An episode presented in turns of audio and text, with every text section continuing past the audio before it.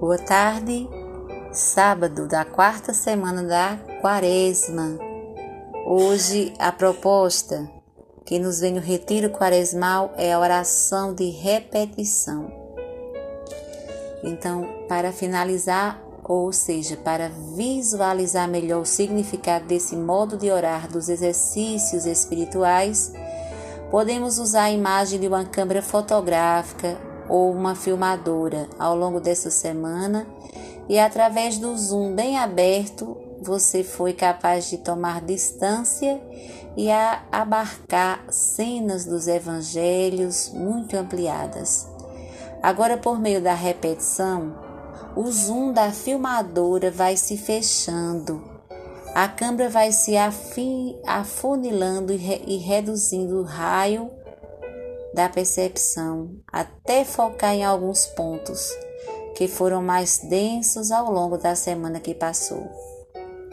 Podemos então dizer que a meditação e a contemplação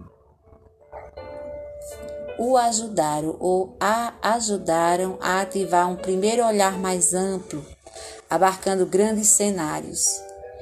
A repetição ajudará no movimento de concentração no essencial, nas moções mais inspiradoras e, ao mesmo tempo, a mobilizará para a semana seguinte. Este é o processo de exercícios espirituais, movimento que vai do universal ao particular e do particular ao universal.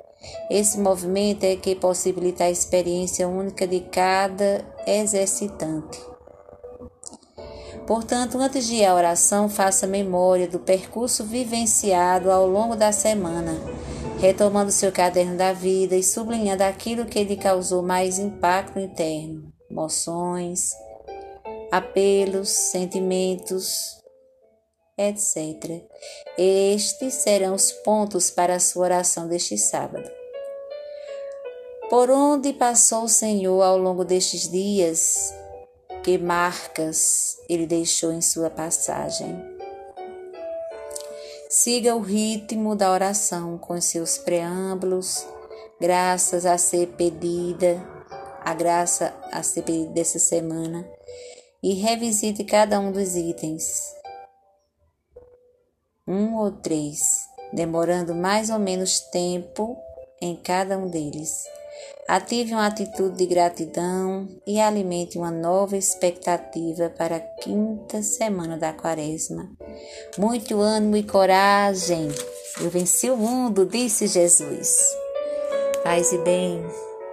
Hoje também temos intenções particulares pelas pessoas que estão sofrendo, pelas pessoas que estão em luto né? Nesse grupo tem as pessoas, é, Giselda, Jeaneide, Mônica, né, que são da comunidade é, Nossa Senhora de Lourdes, Nossa Senhora do Carmo, que faz parte da paróquia é, do Sagrado Coração de Jesus e estamos né, solidárias com elas porque perderam um, um membro do apostolado muito importante, é a irmã Francisca, né?